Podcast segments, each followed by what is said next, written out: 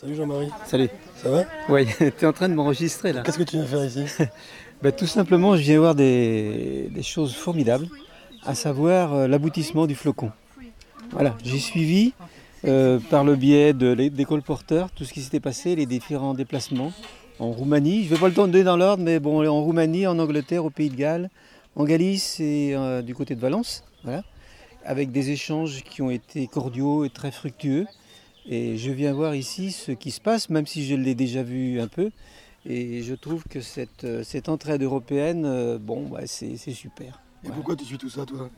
Bah, parce que d'abord, je m'intéresse beaucoup à ce que font les colporteurs, d'une part. Euh, je trouve que la colporteuse a, a bien évolué dans le pays argentonnais et a donné de très bons exemples euh, d'entraide. Puis d'autre part, euh, bah, parce que je suis le correspondant du Courrier d'Ouest sur l'Argentonnais. Donc tu as écrit quelques articles. euh, J'ai écrit quelques articles, oui, depuis 3 ou 4 ans. Et je continue d'en écrire sur la colporteuse parce que, comme j'aime le répéter, euh, quand je suis à court d'articles, euh, je vais à la colporteuse et je trouve toujours de quoi dire, de quoi écrire. truc, quoi. Il y a toujours un truc, voilà. ouais. Ok, ben merci Jean-Marie. De rien. Allez.